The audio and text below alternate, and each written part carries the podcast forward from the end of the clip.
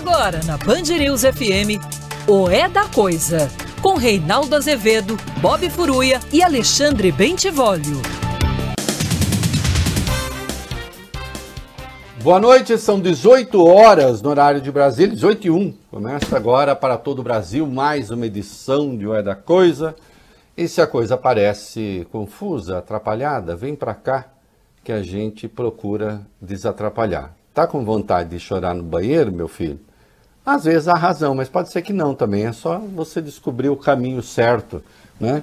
E também é, perceber que há motivos para alegria. Milhões de pessoas acompanham o programa pelo Dial, mas você pode fazê-lo também pelas redes sociais, sempre rádio Band News FM ou no aplicativo Band Play. Boa noite, Bob Fruia. Boa noite, Reinaldo Boa Azevedo. noite, Vólio Bem. Boa noite.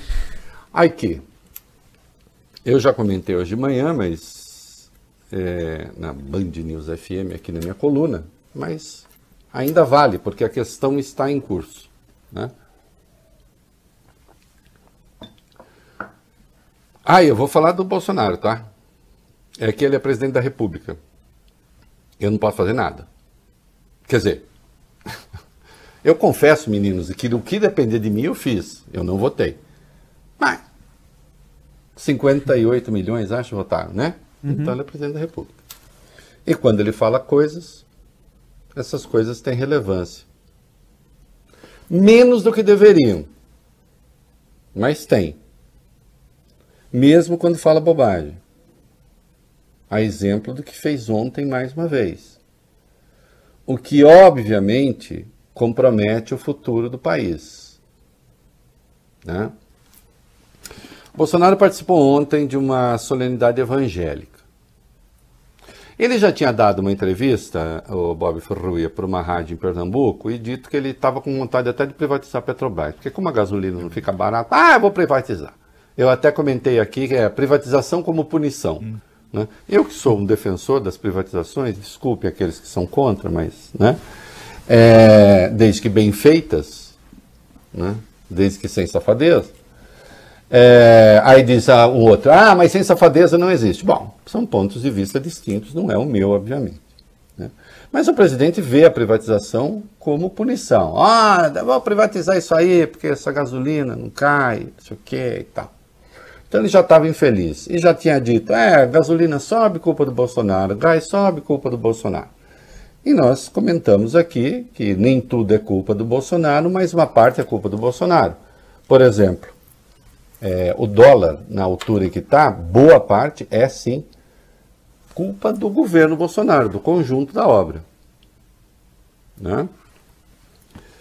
É, e o presidente ontem participou dessa solenidade evangélica. E aí, ele disse o seguinte: Cada vez mais nós sabemos o que devemos fazer, para onde devemos direcionar as nossas forças. Eu noto que não tem nada de material de objetivo aqui, né? É uma coisa assim, meio milenarista, meio mística, né, meninas? Não tem assim, ah, cada vez mais sabemos o que precisamos fazer na economia, cada Uhum, vez mais sabemos o que precisamos fazer no, com os combustíveis, cada vez mais sabemos o que precisamos fazer com o preço dos alimentos. Isso aí, não. né? A resposta é isso aí. É, não é um fazer objetivo, é um fazer missionário. É, eu venho, a propósito, e abro um parênteses aqui, eu fui professor de português, aliás, parabéns aos professores pelo seu dia. Certamente a, a tarefa, a atribuição, a profissão, a missão mais importante de um país e, infelizmente, entre nós, uma das mais mal pagas. É claro que quando se pega o salário do professor vis-à-vis a média salarial brasileira, então aí se fala, ah, está superior à média salarial brasileira. Claro que a média salarial brasileira é um desastre. Né? Mas quando você pega essa carreira entre as carreiras universitárias, evidentemente o professor está lá embaixo. O que é lamentável. Né? Professor esse que deveria sim ter condições adequadas de vida para poder se especializar, para poder estudar, para poder se manter permanentemente atualizado e isso nem sempre é possível. Portanto, então, fechando aqui o parênteses, o, o, o, parênteses, o meu obrigado aos professores, parabéns aos professores que têm uma missão fundamental. Mas como eu venho dessa área, então eu tenho apreço pelas palavras. Quando alguém diz, cada vez mais sabemos o que devemos fazer, para onde devemos direcionar as nossas forças, eu quero saber do que a pessoa está falando. Do que está falando? Qual é o assunto? Qual é o tema? Né? Não dá para chamar os meninos para tomar um uísque aqui em casa, olhar e falar assim, ô oh, Bob, eu vou bem cada vez mais, ah. eu sei o que devemos fazer. Eles vão hum. falar, hum, ali é bom eu me afastar da janela, né? Décimo segundo andar, vai que ele me empurre. Não é isso? É. Então... que vira papo de maluco, vira papo de maluco, beleza. Uhum. Né? É, quantas vezes eu choro no banheiro em casa? Hum. Minha esposa nunca viu. Ela acha que eu sou o machão dos machões. Em parte, acho que ela tem razão até. Claro, não seria Bolsonaro se, ao confessar uma fragilidade, o que sempre é bacana, você conquista um pouco a solidariedade do público. Né? Quando você é considerado machão inquebrantável e, num dado momento, demonstra alguma fragilidade. Isso é uma tática. Ainda que o Bolsonaro não saiba disso racionalmente, ele já percebeu isso de vez em quando demonstre alguma fragilidade. Acham que você é uma fortaleza, você vai lá e dá o seu lado humano. E ele diz que ele chora.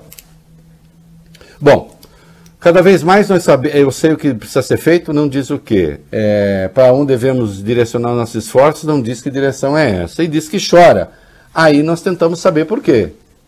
Ele tentou explicar.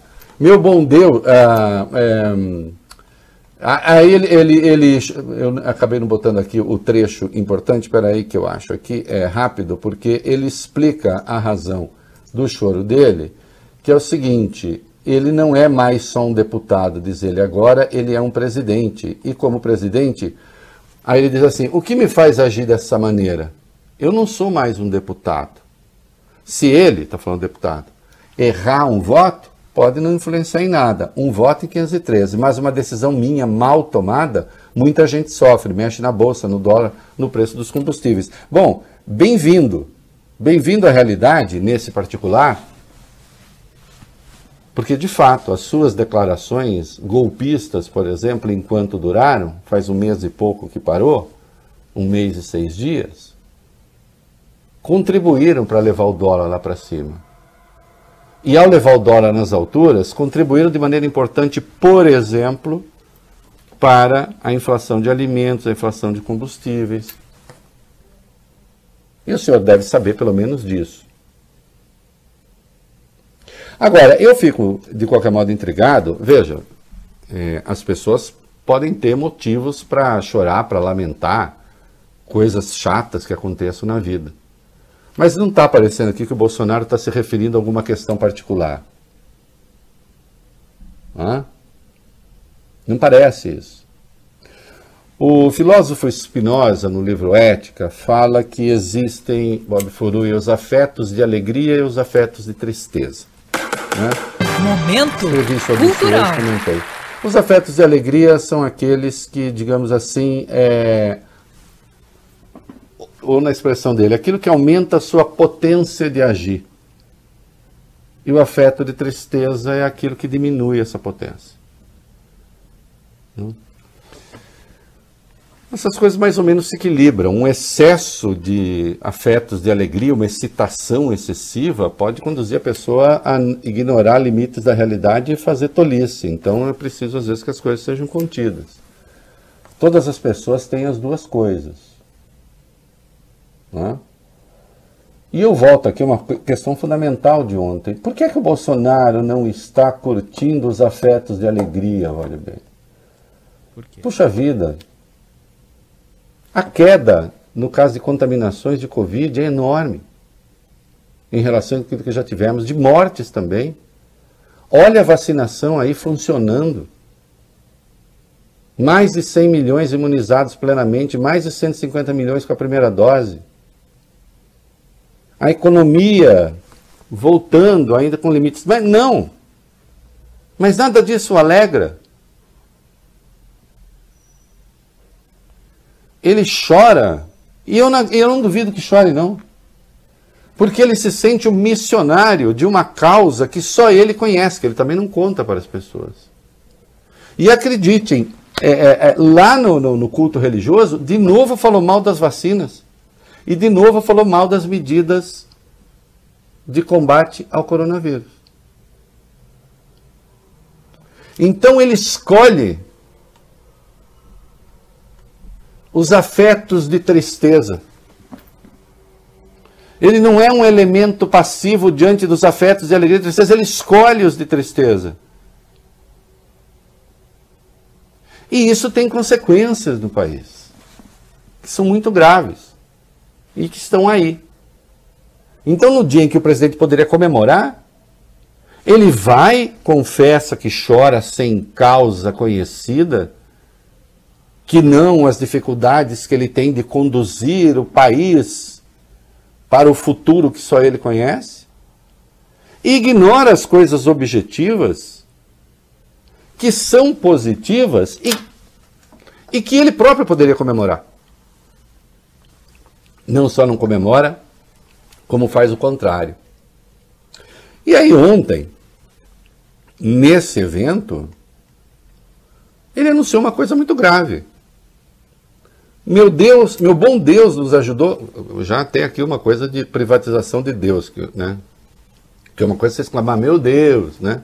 Agora, quando você fala meu bom Deus, é um Deus que já é ali uma conversa privada. Meu bom Deus nos ajudou agora com chuva. Estávamos na iminência de um colapso. Não podíamos transmitir pânico à sociedade. Dói a gente autorizar o ministro Bento Albuquerque, das Minas de Energia, né? É, decreta a bandeira vermelha. Dói no coração. Sabemos das dificuldades da energia elétrica. Vou pedir para ele, pedir não, determinar que ele volte para a bandeira normal no mês que vem. Olha aqui. Primeiro que nós continuamos à beira de um colapso. O Bolsonaro está pegando duas semanas de chuva, um pouquinho acima da média, e dizendo que a situação já está resolvida. Não está. Não está resolvida. Primeiro que nós não estamos numa bandeira vermelha, nós estamos bandeira acima dessa que foi criada em agosto, que é a bandeira mesmo de, de, de restrição hídrica. Nem é a vermelha, é acima da vermelha. Mas nós temos uma Câmara que regula isso, que foi criada, presidida pelo Bento Albuquerque, mas ele não está sozinho. Essa Câmara toma decisões com base em levantamentos da ANEL. Não basta o presidente determinar, agora volta a bandeira que era e pronto. Se ele fizer isso, atenção, não há um só especialista que apostasse a sua reputação é, ao afirmar que não haverá apagão nem haverá é, racionamento. Ainda não. E, portanto, se Bolsonaro realmente forçar a mão e se realmente conseguir voltar já à bandeira normal, aumenta o risco de apagão no país. Aumenta o risco de racionamento. Não é hora de fazer isso. 15 dias de chuva não autorizam a tanto, mas ele estava lá num culto evangélico para anunciar um milagre do seu bom Deus. Então diz assim: olha, eu não contei, mas, mas Deus, Deus já resolveu. E obviamente, né, é, posso estar enganado, mas acho que Deus não é assim essa coisa tão self-service, que escolhe alguns, outros não. O conforto, para quem crê, é de outra natureza. Tantos lugares no mundo com tantos desastres para Deus intervir, ele falou assim: ah, não, vou chover lá no negócio lá do Bolsonaro, porque é importante para ele. E não sou eu que estou dizendo que não é hora. O Adriano Pires deu uma entrevista para esta rádio do Centro Brasileiro de Infraestrutura, um dos maiores especialistas em energia do país. Dizendo não, não é hora. O Brasil só não teve problemas muito graves porque tem hoje 35% da energia do país sendo gerada por termoelétricas. O que custa caro, daí a necessidade também, né, por razões de caixa, de elevar a tarifa. Mas a elevação da tarifa também leva a economia no consumo. Considerando que a tarifa social é um custo, infelizmente, com o qual a sociedade tem de arcar. Se houve erros do governo, bom, aí são questões que, no seu devido tempo, as avaliações políticas serão feitas. Mas agora não é hora de fazer isso. E, finalmente, meninos, arremato esse comentário com uma questão que aí é de longo prazo. Qual é o principal insumo que um investidor vê num país a hora de investir? Energia. Se não houver energia, esquece.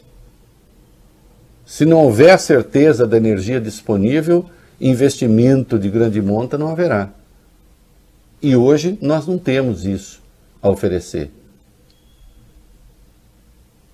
Então, a gente precisa de um presidente que ofereça segurança. Ele vai lá, fala de coisas de um outro mundo que só ele veria, ignora, como eu disse, os possíveis afetos de alegria e promete alguma coisa que, se cumprida, e espero que não, coloque o país em risco. Mas se não for cumprida, também não é bom, porque não é razoável ter um presidente em cuja fala ninguém confia. Que diz, ah, tá falando por falar. A exemplo do que fez, por exemplo, com a privatização da Petrobras. E se vai atirando para todo lado. E isso precisa ser apontado. Né? É isso aí, meninos. Bob Ferruia. É, o Eu. PIB. O, o, outro dia o, Guedes disse que a economia está bombando, hum. o PIB bombando, tá, não sei o que, é bomba, né, né, né, é bomba. bomba. Parece. Não que o, não é bem assim. Vai não, lá. Não é. Ele falou bombando e ele falou voando também, Reinaldo. Ah, é, voando. É, ele voando, falou, falou, é. Achei que ele tinha falado só bombando. Falou voando. Falou eu, também. Eu falou, bombando. É, voando, voando é coisa de, de, da molecada que falou hoje que tá voando, né? Mas o Brasil é, não tá, tá voando. voando tá, tá voando. E o Bob falando que nem velho, né? Ah, essa molecada. Ah, no essa meu molecada, tempo nos falava assim. Ah, não, eu lamento, né, Bob? Eu sei que ficar velho deve ser chato, mas. É. Enfim. Acontece. Comigo aconteceu. O Brasil não está voando, não, Reinaldo, como disse Paulo Guedes, né? a prévia do PIB do país teve uma queda de 0,15% no mês de agosto, número que veio abaixo das estimativas do mercado e interrompeu uma sequência positiva de dois meses. O comércio e a indústria tiveram um desempenho negativo. Num cenário de inflação, desemprego alto, também de aumento dos custos e da incerteza na área política, o Banco Central também revisou para baixo outros números ligados à atividade econômica. O crescimento de julho, por exemplo, passou de 0,60% para 0,23%. No acumulado do ano chamado IBCBR, que é a prévia do PIB, está em 3,99%. E antes de eu entrar aqui no estúdio, o Augusto Vale, nosso produtor, me passou um dado aqui que eu achei interessante. O Itaú, Reinaldo, reduziu hoje a projeção de crescimento do PIB para esse ano. Ela caiu de 5,3% para 5%. Lembrando que para o ano que vem o Itaú vê uma, um crescimento do PIB brasileiro de 0,5%. É uma bomba, para dançar isso aqui é bomba, para balançar isso aqui é bomba, para mexer isso aqui Nós é tratamos é essas coisas com bom humor e aí os idiotas acham, ah, tá feliz porque o PIB tá ruim? Por que eu estaria feliz? O meu dinheiro cai do céu? Hum? Quando eu vou comprar as coisas com inflação nas alturas, embora dos pobres seja muito pior, eu não sou pobre, né? eu fico feliz. Eu fico feliz de ser mais pobre hoje do que eu era no ano passado. Por que, que eu estou feliz? Não estou feliz. Ninguém está. Agora, apenas que é preciso ter um pouco de realismo. Né? Se no acumulado do ano está em 3,99, difícil que fique muito acima de 5, como se chegou a imaginar. E o ano que vem o Itaú projetou meio. Nós falamos aqui outro dia que o Paulo Guedes, falando num evento do Itaú, disse que esse negócio que o Brasil vai crescer menos de dois é pura pressão política. Bom, estava acusando então o Itaú de fazer pressão política. Eu me apego àquilo que os números apontam. Hã? Ah, isso é responsabilidade. Bom, é um conjunto de coisas. Agora, que nós temos um governo que perdeu um pouco a leitura do processo, perdeu. Está voando, não tem, não tem visibilidade o voo, portanto tem que voar por instrumentos e não está sabendo ler os instrumentos. Porque tem errado muito. Os dados estão um pouco desconjuntados. Então, quando diz assim, é, o Banco Central também revisou para baixo outros números ligados à atividade econômica. O crescimento de julho, por exemplo, passou de 0,60 para 0,23. Alguém diz, bom, de 0,60 para 0,23, Reinaldo, tá bom, 0,60 não era muito. Peraí, estamos falando de um mês só. De 0,60 para 0,23? Ah, menos de 0,4? Não. Menos de 0,4 nós estamos falando que se reduziu a quase um terço do que tinha sido previsto. E, portanto, é óbvio que há problema de leitura aí da realidade. E não vejo mal nenhum em que governos sejam realistas. Eles não precisam ser pessimistas, falar, ih, agora ferrou. Não, ninguém quer isso. Agora, também não faz muito sentido ficar dando murro em ponta de faca. E passar por bocó, porque ninguém mais respeita. E há a coisa dramática, que é a inflação. É ruim? É, olha, é, é ruim para nós, mas acredite, para os muito pobres, é ainda pior. Hum? Vamos lá. É, a gente vai detalhar esse levantamento do Instituto de Pesquisa Econômica Aplicada, que justamente mostra como a inflação é mais cruel com os mais pobres. É, o IPEA dividiu em seis faixas de renda as famílias e a nota de corte para definir qual grupo mais rico foi de R$ 17.700. Já os mais pobres são aqueles que recebem menos de R$ 1.800. Na camada mais rica, a inflação de setembro foi de 1,09%. Na camada mais pobre, foi de 1,30%. No acumulado do ano, inflação dos mais ricos fica em 8,9%. A dos mais pobres ultrapassa 10%, 10,98%, 20% maior do que aquela dos mais ricos. O que mais pesou no bolso das famílias ricas foram a gasolina, a passagem aérea e os transportes por aplicativo. Nas mais pobres, o que pesou mesmo no bolso foram as altas da energia elétrica, do botijão de gás e dos alimentos. Então vocês estão vendo aqui, quando a gente passa essa informação, tem uma informação que não está aqui, não estou dizendo que ela se omitiu a informação, estou dizendo na, na equação econômica, significa que quando você pensa inflação, você pensa um conjunto de coisas, Bob Furuia. Então tem gasolina, tem passagem aérea, tem transporte por aplicativo, tem energia elétrica, tem botijão de gás, tem alimentos. Pobre já andou de avião no Brasil. Anda ainda? Também não anda de aplicativo mais. Portanto, há coisas ali que mantêm a inflação na faixa dos 10, 10 e pouco, 9 alguma coisinha, com produtos que o pobre não consome. Quando você vai para aquilo que o pobre consome, aí a inflação é muito mais alta porque entra a energia elétrica. Ainda que pouca, né? Gasta menos do que os ricos, mas entra o botijão de gás, entra os alimentos com preços, com elevação absolutamente brutal de preços. Ah, queria que tivesse feito congelamento como na Argentina? Não. Agora não havia nada, não há absolutamente nada a fazer com a cesta básica, por exemplo dos alimentos mais pobres, que não sejam largá-los, que não seja largá-los à deriva? Com a cesta básica em 12 meses tendo crescido quase 26%.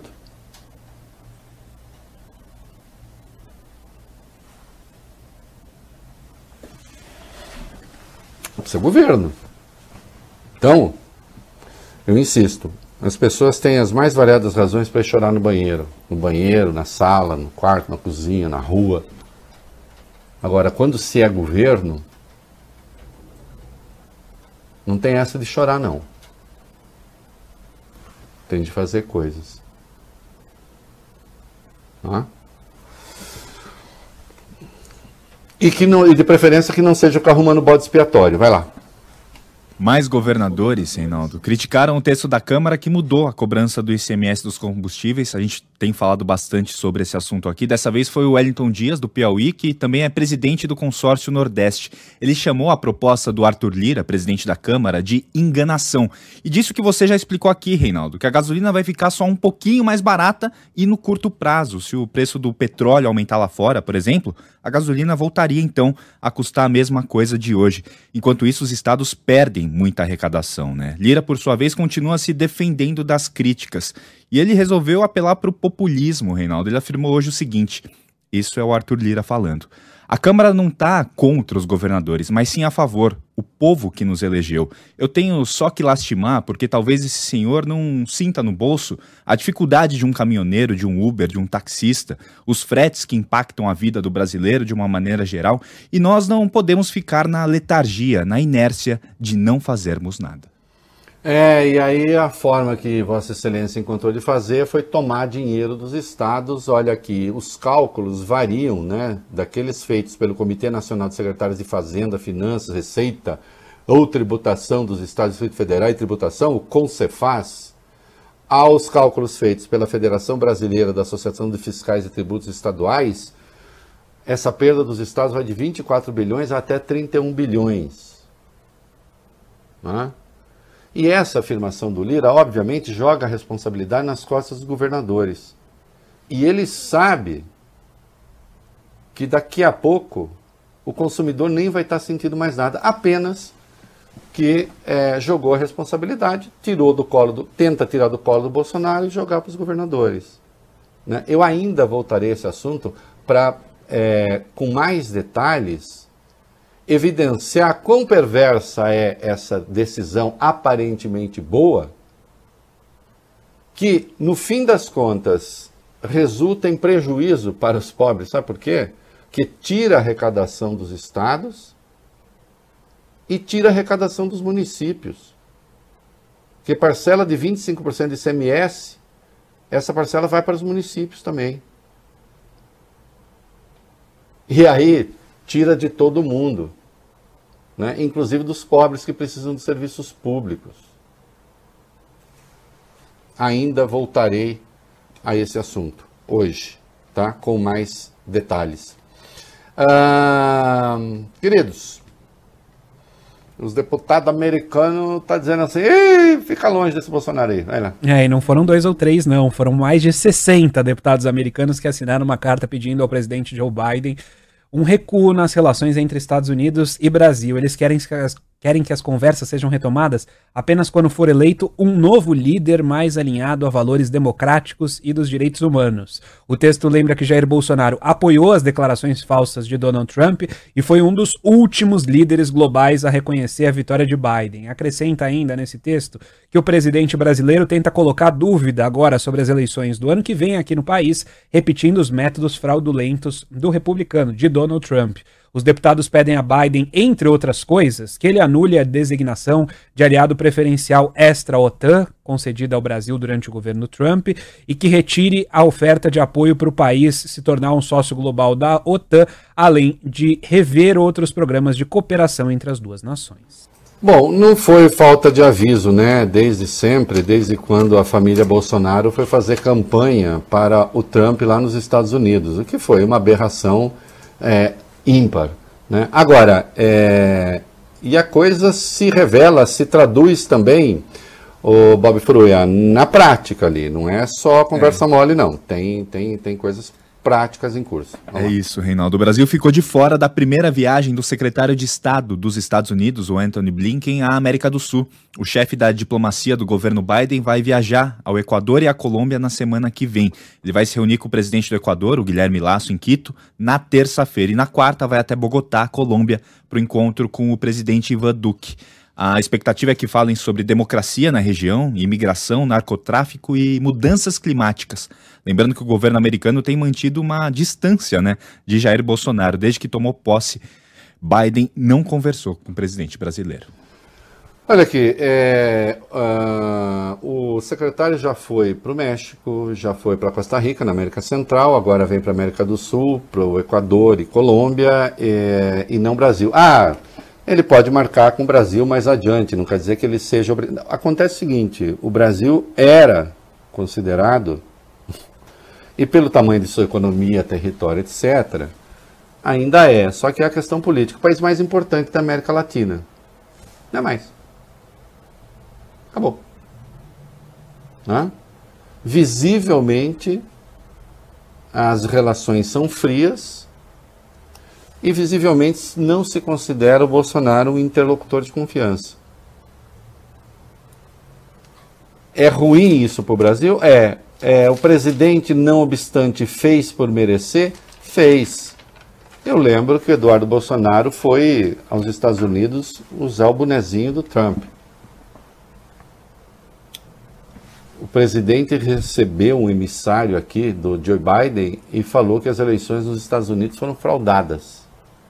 Você imagina o cara voltando para os Estados Unidos dizendo, ó, falei lá com o cara e achou que a sua eleição, o senhor está aí, mas é uma eleição fraudada.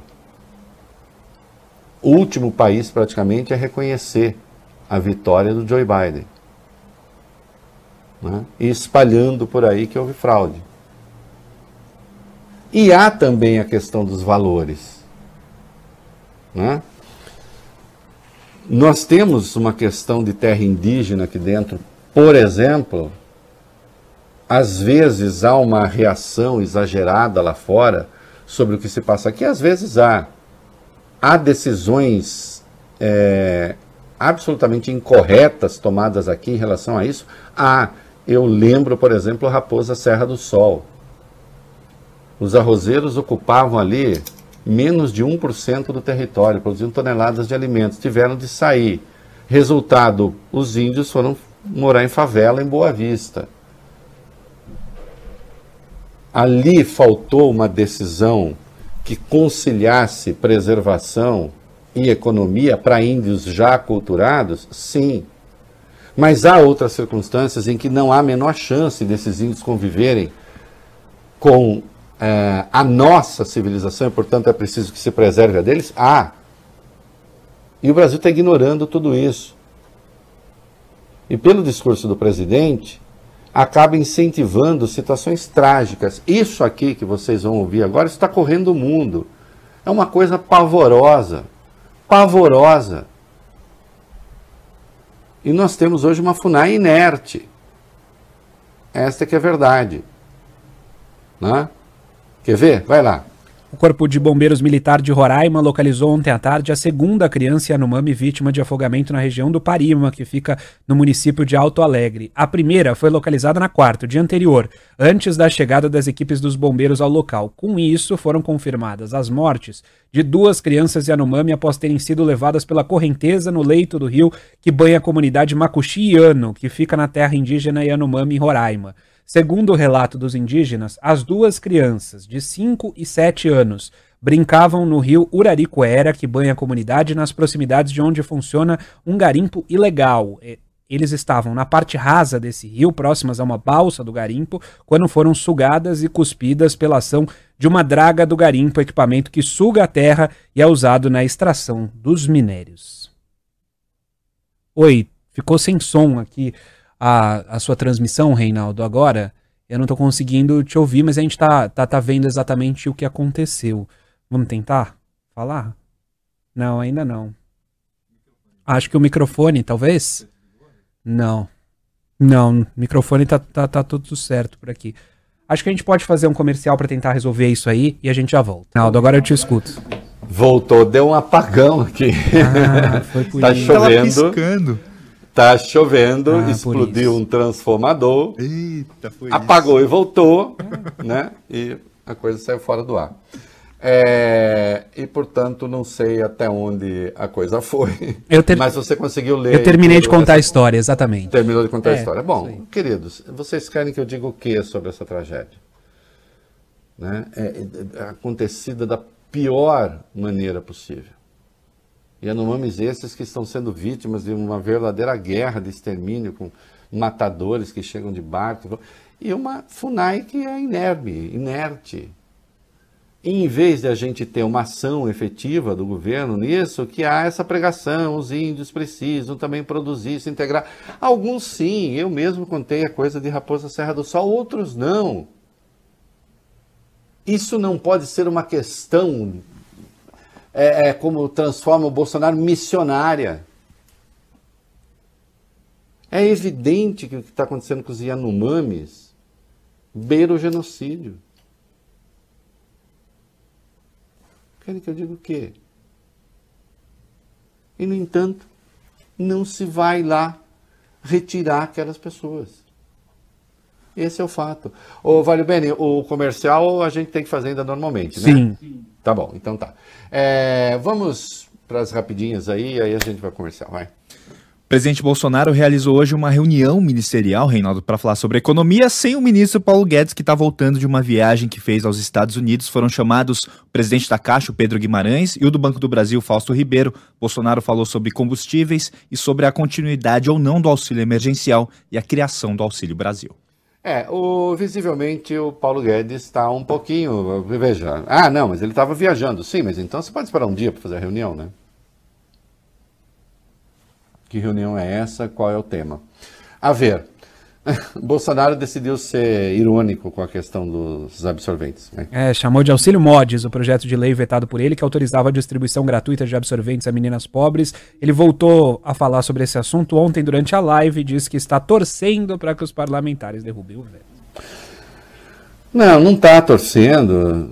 Não fosse assim, não teria vetado. É, é, é, é grosseiro, né? E não reconhece a urgência e quem é que está surpreso? Né? E já que estávamos falando hoje de Yanomami, vai lá. Vice-presidente Hamilton Mourão informou que o governo federal não vai renovar a operação de garantia da lei da ordem, a GLO, na Amazônia, desde o fim de julho. Os militares vinham atuando em ações de combate a crimes ambientais na região, só que, Reinaldo, nesse período, o desmatamento não diminuiu.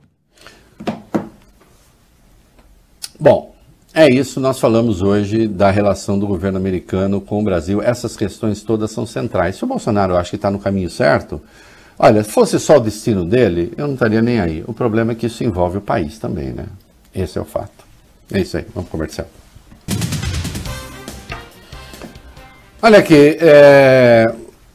eu fiquei de falar um pouco mais sobre essa questão dos combustíveis e é importante, embora seja um assunto aparentemente técnico, mas é preciso que vocês entendam quando um governo está usando uma artimanha, um truque, com o auxílio do presidente da Câmara, para tentar transferir responsabilidades. E na prática, insisto, cortar dinheiro dos pobres. Olha aqui, é, como é que se calcula o ICMS dos combustíveis hoje. Presta atenção, os governadores, os governadores, enfim, os, os governos dos estados perguntam aos postos de gasolina, porque o preço do combustível não é tabelado, por quanto eles estão vendendo. Tá? Aí eles fazem uma média do valor de 15 dias e estabelecem então a cobrança do ICMS sobre essa média. O nome disso é preço médio ponderado ao consumidor final. Vocês entenderam que não é a cobrança do ICMS que incide no preço, mas é o preço realmente cobrado que acaba resultando na cobrança do ICMS? Ficou claro o que eu disse, meninos? Uhum. Não é assim, ah, eu vou cobrar ICMS a cada vez que o cara põe gasolina, eu cobro ICMS. Não, esse ICMS, o valor sobre o qual incide SMS é a partir do preço cobrado na bomba. Quem disse que isso aqui vai baratear o preço da bomba? Quem disse que vai baratear o preço da bomba? Não vai. Não necessariamente. Isso só vai diminuir a arrecadação dos estados. Então, assim, ah, não, nós vamos agora cobrar o ICMS com base na média de dois anos. Mas peraí, o preço que se vai cobrar na bomba será com base na média de dois anos? Não. Não será. Então, só caça a arrecadação dos estados. Mais nada. E dos municípios, porque parcela do ICMS vai para os municípios. Então, no cálculo que é, se faz o cálculo feito pelo Conselho dos Secretários de Fazenda, você vai ali caçar 25% de arrecadação, né, Conselho, Comitê Nacional de Secretários de Fazenda, 25%, é, 25%, 25%, 24 bilhões de arrecadação. No cálculo que foi feito pela Federação Brasileira das Associações Fiscais e Tributos Estaduais, 31 bilhões 987 milhões. Só São Paulo perderia 7,5 bilhões. Minas Gerais, 3,786 bilhões. Rio Grande do Sul, 2,323. Tem uma tabela aí no ar. Bahia, 1 bilhão 625 milhões. E não vai baratear a gasolina e o diesel para o consumidor. Apenas o Bolsonaro passa a responsabilidade adiante, dá uma ferradinha nos estados e não barateia, porque basta que o barril do petróleo suba e ele vai subir. E pronto, isso se anula. Ou que você tenha aí uma variação, ou que o dólar suba ainda mais. A depender do destrambelhamento, sobe. E aí vem o Lira e diz assim: além das outras declarações infelizes, cada um, cada governador terá sua autonomia para fixar impostos sobre combustíveis de 0 a 34%. Os governadores podem aumentar se acharem que vão ter prejuízo. Então veja o que ele está dizendo. Ah, coloque a cabeça de vocês no patíbulo. Se vocês perderem, faz o seguinte, aumente a alíquota. Aí vocês apanham ainda mais, tomam porrada ainda mais. O presidente da Câmara sabe que está praticando uma irresponsabilidade. Hã? E que está jogando a bomba no colo dos governadores e isso não vai resolver o preço final. Mas, de qualquer modo, os governadores arcam com a responsabilidade. Ah, quem sabe, se eles zerarem o ICMS. Olha, é o fim da picada isso. Espero que não passe no Senado, mas nessa altura, não sei. É isso aí.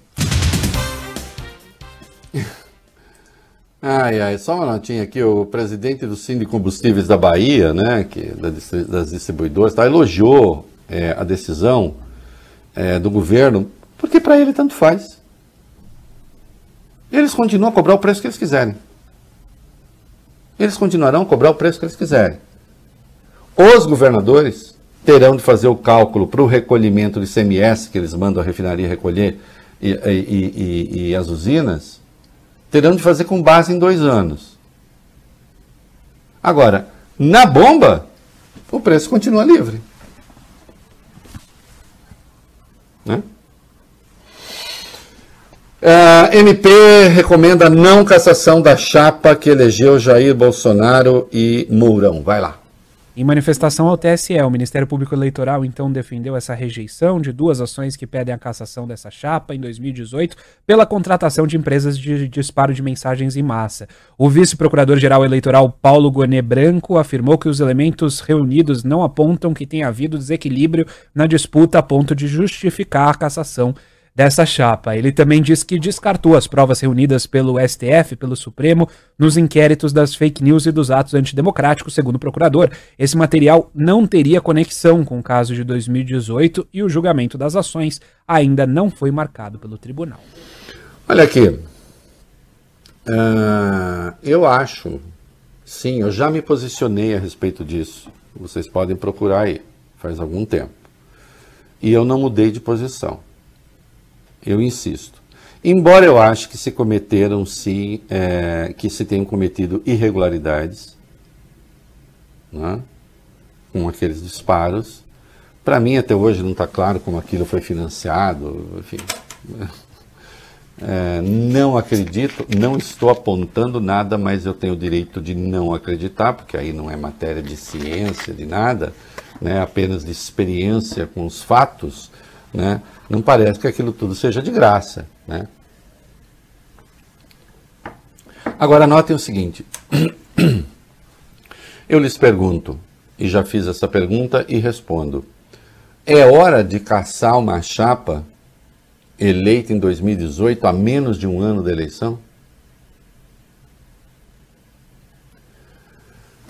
É uma turbulência que não faz sentido. É, entendam, a questão dos impulsionamentos é, do WhatsApp e, e, uso desses meios para eventualmente, eventualmente fraudar a igualdade da disputa, isso foi denunciado já há muito tempo. Se a Justiça Eleitoral, e aqui não estou fazendo nenhuma acusação específica tentando atingir alvo esse ou aquele. Mas é evidente que nós precisamos fazer com que coisas dessa natureza e ações dessa natureza tramitem com mais rapidez. Não faz sentido agora, nenhum sentido faria, né? político, dizer não, a caça está tá, tá suspensa, a, a chapa foi caçada, Bolsonaro está caçado, Mourão está caçado, que aí seriam os dois. Né? E por 30 dias o Lira continuará na presidência da Câmara, prazo então em que marcará as eleições indiretas para o J. Pinto Fernandes, pegando uma personagem, um poema do Drummond, que não tinha entrado na história, uhum. né? é, seja o presidente da República, vale bem, por mais 11 meses. 11 meses não, por mais 14 meses. Né? 11 meses é eleição. Então, a menos de um ano da eleição, faltando 14 meses para acabar o governo, nós seríamos governados por sabe-se lá quem. Já que não é eleição direta, é eleição indireta. Lembrando sempre, nos dois primeiros anos, em havendo impedimento de titular e vice, eleição direta em 90 dias. E nesses 90 dias o presidente da Câmara preside. Se não puder, é o do Senado. Se não puder, é o Supremo. Assim vai. Né? Agora, como é nos dois anos finais do mandato, que se daria o impedimento, aí eleição indireta. Né? Ah, mas isso quer dizer que tem prova, não tem prova? Bom, eu não conheço o processo no detalhe, sei dos impulsionamentos e aquilo me parece legal, da maneira como foi feito. Né? Agora, juízes também se pautam pelo princípio da proporcionalidade, da razoabilidade. É preciso ver se isso agora é razoável. É preciso ver se o bem que causa é proporcional ao malefício que causaria. Bom, tudo isso tem de ser levado em conta. Não? Sim, eu sei. Um monte de gente, especialmente, é, imagina, seria coisa dos sonhos, por exemplo, para quem defende uma terceira via. Né? Não estou dizendo que os candidatos queiram isso, tá? Eu não vi ninguém do, da terceira via, nem Ciro, nem Leite, nem é, Dória, Mandetta, não vi nenhum desses. Dizer, ó, oh, tomara que o Castro Bolsonaro. Mas é claro que tem no eleitorado, sobretudo a terceira via, teria essa expectativa. Oh, que maravilha seria. Mas não seria uma maravilha. Seria apenas uma crise a mais. Né? Eu insisto, um bom remédio para o Brasil é ter eleições limpas. E nós temos condições de ter eleições limpas. Tem um recorte aí que foi feito pela Quest Pesquisa para, com, em parceria com o Banco Genial. Isso, Reinaldo. Esse recorte mostra que o presidente Jair Bolsonaro perdeu para Lula muitos eleitores que votaram nele no segundo turno de 2018. Lembrando, como você, Reinaldo, já explicou aqui, que pesquisa é fotografia do momento, né? Segundo o levantamento, 52% dos que escolheram Bolsonaro naquela época, 2018, repetiriam hoje o voto, 52%. Outros 21% migrariam para Lula e 12% dizem que votariam branco, nulo ou ainda não sabem dizer. Já entre os que votaram em Fernando Haddad no segundo turno, em 18, 79% votariam em Lula e apenas 1% em Bolsonaro. Outros 12% escolher, escolheriam Ciro Gomes, 3% João Dória e 5% votariam branco ou nulo. Presta atenção aqui numa coisa que eu vou falar. Esse percentual de trânsito aí, obviamente, é um percentual perigoso para quem não quer Bolsonaro eleito. Porque o fato de o cara ter migrado daqui para lá não quer dizer que não possa fazer o caminho contrário. Sempre se soube que havia uma parcela do eleitorado, por mais que muitos achem estranho, que transita entre Bolsonaro e Lula. Né? Eu falo isso, ontem já tratei aqui, porque tem gente que está achando, a esquerda, a centro, que ah, Bolsonaro já era. Isso não existe. Presidentes com o poder que eles têm no Brasil não morrem de véspera, morrem, eu digo, politicamente. É bom ficar esperto. E as prévias do PSDB? Disputa acirrada no PSDB entre João Dória e Eduardo Leite, com pequenas vitórias para os dois lados. O governador paulista se aproximou do ex-prefeito de Manaus, Arthur Vigílio, uma figura nacional que pode retirar a candidatura em apoio a João Dória. Os dois se reuniram pelo menos três vezes nos últimos 30 dias e quem tem uma longa agenda de encontros também é Eduardo Leite, o governador gaúcho, que vem a São Paulo, reduto de Dória, nesse fim de semana para jantar com empresários paulistas. Convite feito pelo grupo Esfera Brasil vai reunir também banqueiros, industriais, representantes do varejo e do mercado financeiro. É, e Dória, por sua vez, ah, não, você estava falando do Arthur Virgínia, enfim, tá ali, os dois estão cantando vitória, e eu faço o convite aos tucanos é, esses encontros, claro, são importantes, mas procure fazer um encontro também com o povo. É bom. O povo vota. Né? Precisa fazer encontro com o povo também. Né? E a CPI? Vai lá. Relatório final da CPI deve pedir, Reinaldo, o indiciamento do presidente Jair Bolsonaro por 11 crimes. senador Renan Calheiros concluiu o parecer dele e o apresentou informalmente aos colegas de comissão. A lista de crimes é a seguinte, vamos lá. Primeiro, crime de epidemia com resultado de morte. Segundo, infração. Oi? Ó, não tá aí, hein? Não tá aí. Artigo 267. Tá é. ah. Segundo crime, infração a medidas sanitárias preventivas. Terceiro, emprego irregular de verba pública. Quarto. 300, 315. Quarto, incitação ao crime. 286. Quinto, falsificação de documentos particulares. 298. Sexto, charlatanismo. 283. Sétimo, prevaricação. 319. Oitavo, genocídio de indígenas. Lei 2889, na modalidade artigo 129. Nono, crime contra a humanidade. Lei 4038. Décimo, crime de responsabilidade. Aí é a Lei 1079, né? A conhecida Lei 1079. Décimo primeiro, crime de homicídio comissivo por omissão no enfrentamento à pandemia. Aí, aí isso é um conjunto, mas basicamente, coisa do artigo 13 ali do Código Penal, quer dizer, é, a coisa decorreu também da omissão, né? E há outros artigos que podem se combinar aí. Olha, eu concordo com todos. Sobretudo com 267, que eu acho muito grave que é atuar para espalhar o vírus. Ah, mas não foi. Não, mas escuta, você correu risco. Sabia que se fizesse aquilo espalharia. Tem quando menos o dólar eventual aí. Correu risco. Sim. Decidiu. Sabia. Né? E tem mais sobre o relatório? Vai.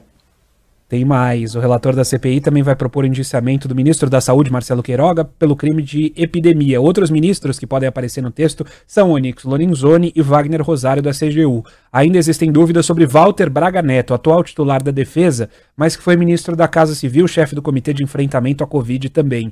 Ao todo, serão mais de 40 pessoas com pedidos de indiciamento, também terão destaque no relatório o ex-ministro da Saúde, Eduardo Pazuello, e o ex-número 2 da pasta, o coronel Elcio Franco. O relatório de Renan Calheiros deve propor ainda a criação de uma pensão especial para órfãos de vítimas do coronavírus e vai sugerir aposentadoria por invalidez para pessoas que ficaram com sequelas graves por causa da doença. Aí, no caso, são sugestões, né? E, evidentemente, isso tem que ser transformado em projetos, tem que passar pelo Congresso né? É, não decorre ali da, do aspecto investigativo propriamente. E tem os últimos passos da CPI. Alô? Oi, oi. Reunião por videoconferência hoje. A CPI da Covid marcou os últimos depoimentos da comissão. Acontecerão na próxima segunda-feira. De manhã será ouvido o representante do Conselho Nacional de Saúde, Nelson Mussolini, que integra também a Conitec. À tarde será a vez de pessoas que perderam entes queridos para a Covid-19. O restante do calendário foi mantido. Terça-feira, dia 19, o Renan Calheiros, relator, apresenta oficialmente o parecer e na quarta, dia 20, o texto será votado. Muito bem. E sabe quem está? Olha bem, você hum. que conhece bem a Itália, quem está, e aí você explica o que é no dolce far niente, hum. é, né, que está ali levando hum. uma vida boa. Hum. Olha bem, quem? Que está ali docemente sem fazer nada. Vai. Eduardo Pazuello, né, no, falando ao jornal Estado de São Paulo, ele fez um levantamento sobre a atuação na Secretaria Especial de Assuntos Estratégicos de junho, quando foi nomeado até agora, foram 91 dias úteis. As autoridades costumam colocar no site oficial as próprias agendas, os compromissos oficiais que elas têm. E sabe o que o Pazuello colocou na agenda nesses 91 dias? Não. Praticamente nada. Em nove dias a agenda ficou vazia, em 13 ele colocou sem compromissos oficiais, em 59 dias úteis a agenda foi de despachos internos, que pode ser basicamente qualquer coisa. O Estadão conversou com um servidor que despacha diariamente no Palácio do Planalto, exatamente onde o general ocupa uma sala no quarto andar, e ele disse, sob condição de anonimato, não saber exatamente qual é a função do ex-ministro, além de raramente o encontrar pelos corredores.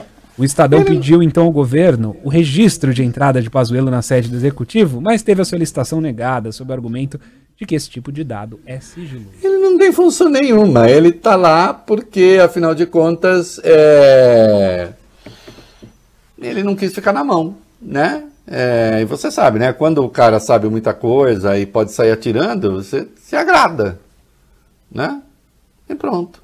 Não, é um despropósito, é uma vergonha. Agora, não, olha, atenção, o Pazuello tem um sucessor à altura em muitos aspectos. Né? E, e, e em certos, ainda pior. Vai, Marcelo Queiroga, fala rapidinho. A atual ministro da Saúde teve uma reunião na última quarta, fora da agenda, com empresários do setor da saúde aqui em São Paulo. O jornal Folha de São Paulo conversou com algumas dessas pessoas que estavam no almoço e elas disseram que o Queiroga praticamente pediu voto para o Bolsonaro no ano que vem. O ministro teria dito ainda que a defesa do kit Covid e as denúncias contra a Prevent Senior são página virada, Reinaldo. Queiroga também fez críticas à Coronavac. Teria dito, por exemplo, que ela é menos eficaz do que outras vacinas, como a da Pfizer, e não pode ser usada como dose de reforço. Olha, primeiro que é um encontro do Queiroga com é, representantes da, da, da, de, de planos privados de saúde. Esses encontros precisam ser sempre muito cuidadosos. Né? Vai ali, diz Prevent Senior Página Virada. O que, que isso quer dizer, Prevent Senior Página Virada? Há coisas ali que foram feitas que estão sob investigação. O que é página virada? Aí diz, ah, não, coisas que eles fizeram ali, outros hospitais também fizeram, até hospitais de ponta. Uma coisa é quando não se sabia o efeito disso daquilo, outra coisa é continuar com o tratamento quando se sabe, e muitas vezes sem autorização da família. O que é página virada? E que sentido faz o ministro da Saúde é, se encontrar com representantes de planos privados de saúde para atacar uma das vacinas? Uma das vacinas que compõe os 150 milhões de indivíduos que tomaram a primeira dose, que integra ali, que, faz parte dos 100 milhões que tomaram as duas doses, que certamente tem importância grande no fato de termos reduzido as doenças. Embora o senhor se oponha as medidas sanitárias, né? e tenha condescendido com remédios que, de, de, que, que não são eficazes contra a doença. O senhor é uma vergonha. Eu tenho o direito de achar que o senhor é uma vergonha como ministro e também para a profissão. Por essas razões que eu elenquei. Né? É isso aí. Muito bem, molecada. E seguimos aqui é, com uma notícia que pode ser importante. Vai lá. A Fiocruz negocia produzir para o SUS o antiviral Molnupiravir, isso, Molnupiravir, desenvolvido pela farmacêutica Merck e apontado como um promissor medicamento para Covid contra a Covid-19. A ideia é fabricar a pílula na fábrica da instituição no Rio de Janeiro. A Merck anunciou no começo desse mês que os testes com esse medicamento mostraram bons resultados. A pílula de uso oral reduziu pela metade o risco de hospitalização e morte para pacientes que podem desenvolver formas graves da doença, segundo dados preliminares. Olha, nós já falamos aqui desse monopiravir, é, saiu de primeira, hein? Eu, Falou fácil, né? eu, eu, eu, eu li em duas, monopiravir. Monopiravir. É, já falamos aqui sobre esse remédio. Isso não está entre as drogas milagrosas, ao contrário, tem uma empresa séria tudo indica, ainda está na fase de estudo, ainda não se bateu o martelo, mas tudo indica que ele reduz a carga viral, ele é um antiviral. Né? E aí sim, é importante que, enfim, a, a, Fiocruz se adiante, no caso disso ser aprovado, no caso de se verificar a sua efetividade, então você tem isso à disposição. Né? É, eu preciso ler mais a respeito. Parece que ele não é tão efetivo como o Tamiflu se mostrou para o H1N1. Tamiflu que eu tomei, Tamiflu que o, o Volibem uhum, tomou, né, porque a gente teve H1N1, uhum. né, é, que é um horror. Né?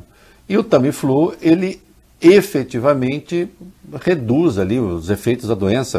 No, nos dois primeiros dias eu achei que fosse morrer, no quarto dia eu estava ótimo né, já tomando o Tamiflu, que são sete comprimidos. Então, que isso venha também. E, e isso não substitui a vacina. Lembrando que o Butantan também desenvolve aqui um antiviral, que se mostra promissor. Então, é importante que haja vacinação, mas nós sabemos que a vacinação não elimina 100% a possibilidade de a pessoa contrair a doença, contraindo a doença a depender é, de circunstâncias, comorbidades, etc., a pessoa pode evoluir para formas graves da doença. Você tendo esse remédio, então é um complemento fundamental. Vamos torcer, é uma grande notícia, tomara que venha. Uh, Estados Unidos abrindo para turistas vacinados. O problema dos Estados Unidos, às vezes, não é turista vacinado não vacinado. O problema é americano não vacinado, né? É, Sim, parecendo. É claro que eu sou obrigado a fazer essa piada. Eu posso, os, os, brasileiros, ó, vocês brasileiros, daqui a pouco vocês têm que ficar com medo dos americanos. Uhum. O medo que eles têm da gente pode ser injusto, vai. Tem muito não vacinado lá, né, Reinaldo? Estados Unidos vão aceitar a entrada de estrangeiros imunizados contra o coronavírus a partir de 8 de novembro. A autorização vale para todas as vacinas aprovadas pela OMS, Organização Mundial da Saúde, incluindo a Coronavac. Isso. O Queiroga deve estar chateadinho. Ai, meu Deus, mas a Coronavac também, Queiroga. Bolsonaro também.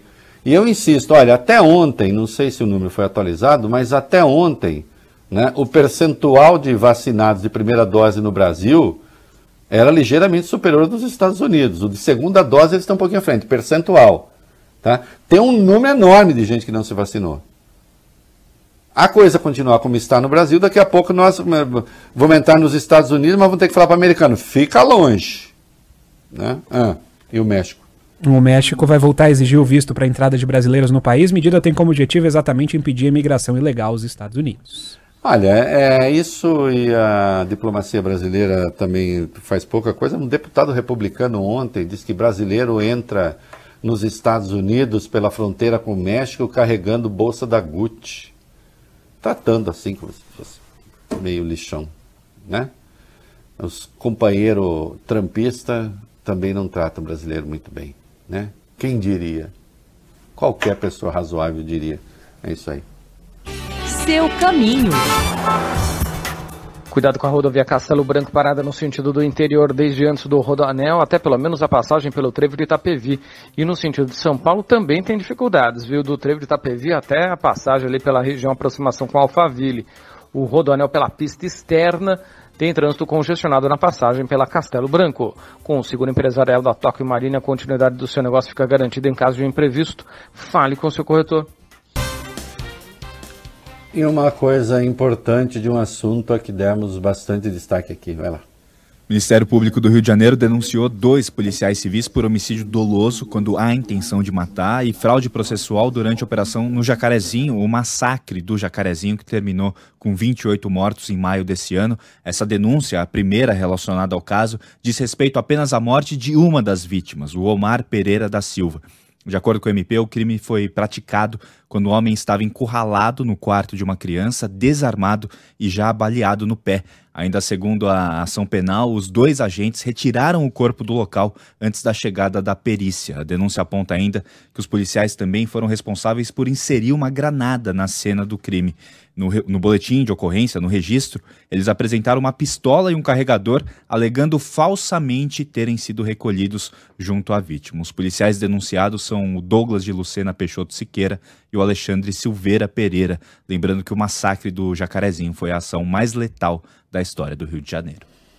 Olha, foi um troço absolutamente hediondo, e aí vocês vão perguntar, mas por que isso apenas pelo, em um caso, dois policiais é, você precisa, no direito penal, o que em si é correto, individualizar as condutas para poder propor a pena. Você não pode ser uma coisa.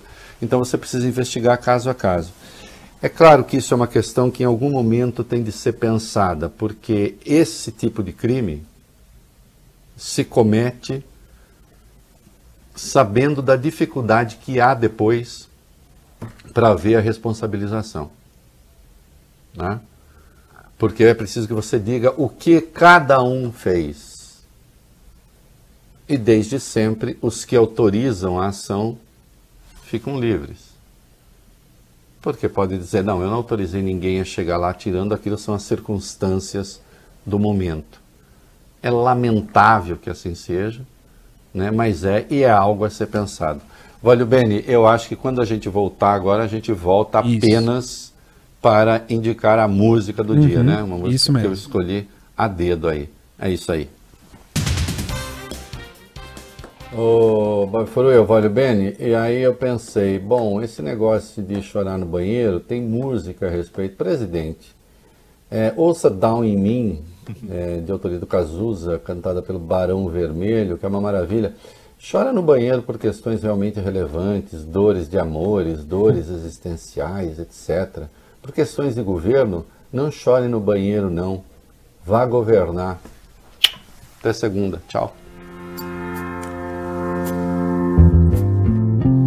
Eu não sei o que o meu corpo abriga nessas noites quentes de verão.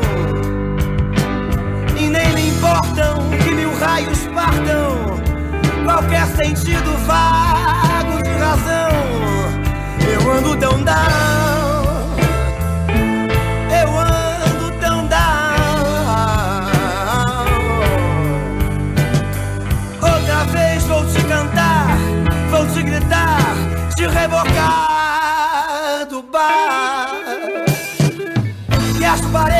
Meu quarto vão assistir comigo a versão nova de uma velha história. E quando o sol vier tocar minha cara, com certeza você já foi embora. Eu ando tão down, é, eu ando tão down.